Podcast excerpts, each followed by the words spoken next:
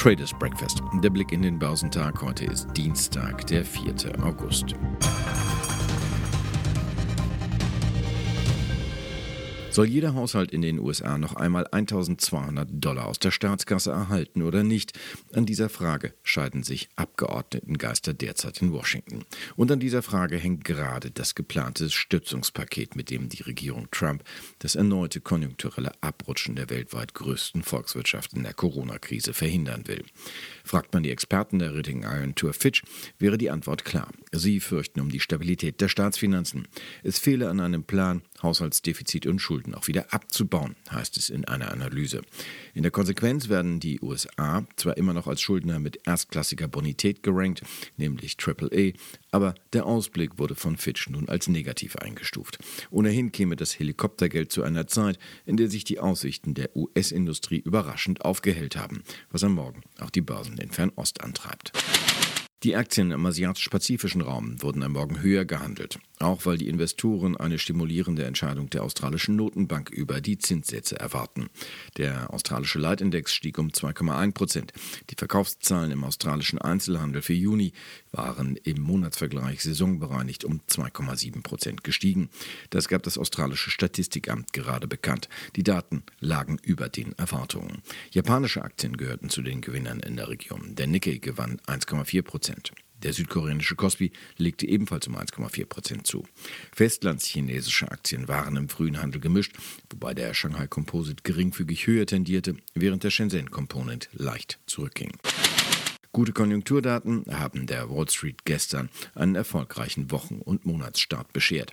Die Technologieindizes Nasdaq Composite und Nasdaq 100 erreichten in dem weiter freundlichen Umfeld im Handelsverlauf Rekordhochs. Der US-Leitindex Dow Jones rückte um 0,9 Prozent auf 26.664 Punkte vor. Für den marktbreiten Standard Poor's ging es um 0,7 Prozent auf 3.294 Zähler aufwärts. Der Nasdaq 100 zog um 1,4 Prozent auf 11.055 Punkte an was auch damit zusammenhängen könnte, dass die Saison der Quartalsberichte außerordentlich gut läuft.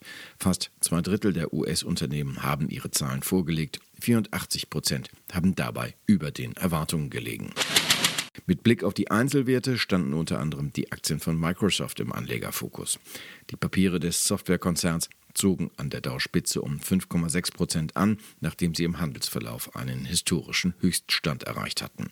Microsoft bringt sich nach massivem politischen Druck aus dem Weißen Haus in Stellung, das US-Geschäft der populären Video-App TikTok zu übernehmen. Der Software-Riese will bis Mitte September einen Deal mit dem privaten chinesischen TikTok-Eigentümer ByteDance aushandeln. Microsoft bestätigte die Gespräche erstmals, nachdem Präsident Donald Trump mit einem Verbot der Plattform unter Verweis auf die Datensicherheit gedroht hatte. Unter den Favoriten im Dow setzten die Anteilsscheine von Apple ihre jüngste Rekordjagd fort und stiegen um 2,5 Prozent. Der iPhone-Hersteller ist inzwischen das wertvollste börsennotierte Unternehmen der Welt und hat den bisherigen Spitzenreiter, den staatlichen saudischen Ölkonzern Saudi Aramco, vom Thron gestoßen. Dessen Aktienkurs leidet unter den niedrigen Ölpreisen, während Apple als einer der Profiteure der Pandemie gilt. Den mit sehr großem Abstand ersten Platz im Standard Poor's nahmen die Papiere von Varian Medical Systems ein, die um rund 22 Prozent auf 174,17 Dollar in die Höhe schnellten. Der Medizintechnikkonzern Siemens Healthineers will sein Geschäft in den USA mit einer milliardenschweren Übernahme ausbauen. Dazu soll das auf Krebsversorgung spezialisierte Unternehmen gekauft werden. Die Varian-Aktionäre sollen 177,50 Dollar je Aktie erhalten. Siemens Healthineers sagt sackten derweil in Frankfurt um 9% ab, nachdem der Medizintechnikkonzern den Milliardenzukauf von Varian angekündigt hatte. Der würde nämlich eine Kapitalerhöhung mit sich bringen, was den Wert alter Aktien von Siemens Healthineers verwässert. Insgesamt die Stimmung hierzulande aber positiv. Robuste Einkaufsmanager-Indizes aus China, Europa und den USA haben Anleger zum Wochenauftakt wieder zu Aktienkäufen animiert. Die entsprechenden Umfragen unter Einkäufern in Unternehmen signalisierten gestern eine konjunkturelle Erholung. Das trieb den DAX um 2,7 Prozent auf 12.646 Zähler nach oben, womit der deutsche Leitindex einen guten Teil der Verluste aus der Vorwoche wieder aufholen konnte. Der Index der mittelgroßen Werte Im DAX rückte um 1,8 Prozent auf 26.670 Punkte vor. Auf Unternehmensseite profitierten besonders die Aktien aus dem Autosektor von guten Nachrichten aus China. Die Papiere von Volkswagen setzten sich mit einem Kurssprung von fast 5% an die DAX-Spitze. Auch Daimler und Conti gehörten zu den klaren Gewinnern. Unter Druck gerieten dagegen die Aktien von MTU, die am Indexende um 5,5% abrutschten, auf den tiefsten Stand seit Ende Mai. Der Einbruch des Flugverkehrs in der Corona-Krise hat bei dem Triebwerksbauer zuletzt deutlicher als erwartet am Gewinn gezehrt. Und noch ist die Berichtssaison nicht vorbei.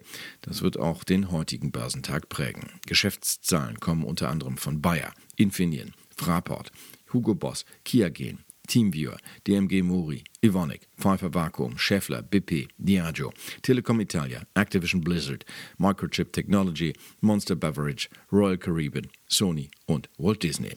Ansonsten werden heute die Erzeugerpreise für die Eurozone veröffentlicht und aus den USA werden die Industrieaufträge gemeldet. Erwartet wird ein Anstieg um 5 Prozent. Mit bösen Überraschungen rechnet derzeit niemand. Der DAX wird zur Eröffnung leicht höher erwartet. Nach ersten Prognosen wird er bei 12.667 Punkten in den Handel starten.